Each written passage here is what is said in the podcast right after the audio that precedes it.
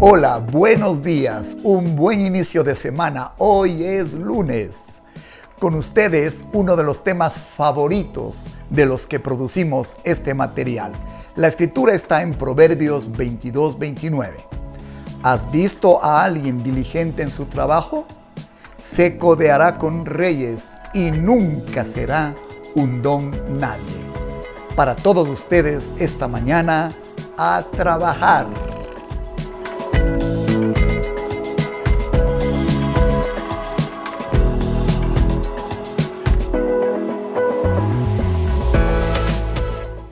¿Sabía usted que Dios ha colocado dentro de usted talentos, dones, habilidades y capacidades?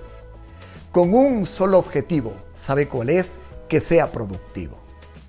Cuando usted le da espacio a la pereza, usted se está robando a usted mismo el fruto de ese trabajo. Pero no solamente a usted, sino a todos los que le rodean porque resulta que las grandes organizaciones y las grandes iglesias y las grandes familias y los grandes emporios no es más que la confluencia de las capacidades trabajando tras de un mismo objetivo con entereza, con emprendimiento y con determinación. Muy bien, hoy le voy a comentar algunos resultados que van a traer a su vida la pereza. Escuche bien, por favor. Número uno, la pereza traerá hambre. Proverbios 19:15. La pereza conduce al sueño profundo. El holgazán pasará hambre. Número 2. La, la, pereza nunca logra metas. 13:4 dice, el perezoso ambiciona y nada consigue. El diligente, en cambio, ve cumplidos todos sus deseos. Tercero, la pereza, aunque no lo crea, le traerá soledad. En segunda de Tesalonicenses capítulo 3 verso 6, el apóstol Pablo dice, Hermanos, en el nombre del Señor Jesucristo, les ordenamos que se aparten de todo hermano que esté viviendo como un vago y no según las enseñanzas recibidas de nosotros. Eso estuvo fuerte. Cuarto, la pereza le llena de pretextos capítulo 22 de Proverbios, verso 13. El aragán siempre pone pretextos para no ir al trabajo. Dice que un león en la calle se lo quiere comer. Número 5.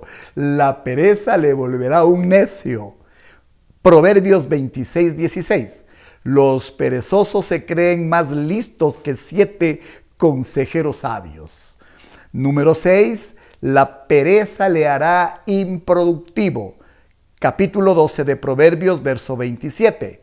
El perezoso se queda sin comida, el trabajador en cambio la tiene en abundancia. Y Proverbios 26, 14. ¿En qué se parece el perezoso a una puerta? En que los dos se mueven, pero ninguno avanza. Curioso. Número 7. Eh, la pereza trae esclavitud. Mire lo que dice Proverbios 12:24. Trabaja duro y serás un líder. Sé un flojo y serás un esclavo. Y finalmente el 8 dice, la pereza produce pobreza. Proverbios 14:23. El trabajo trae ganancias, pero el solo hablar lleva a la pobreza. Qué maravillosa sabiduría nos deja la palabra del Señor esta mañana hablando acerca del trabajo. Quiero mencionar una frase hermosa finalmente que dijo San Agustín, perdón, San Francisco de Asís. Comienza haciendo lo necesario, después lo posible y de repente te encontrarás haciendo lo imposible. Todo lo logrado es el resultado de escuchar estos consejos y vivirlos. Esperamos que esta mañana haya sido esta una jornada de sabiduría y bendición para aprender juntos a trabajar y a ser productivos. Bendiciones. Le habíamos prometido que le explicaríamos por qué hablamos de ocho consecuencias de la pereza. Muy simple, En la Biblia, el número 8 significa nuevos comienzos. Ojalá este devocional a usted le haya producido una, un deseo, una determinación de empezar un nuevo tiempo.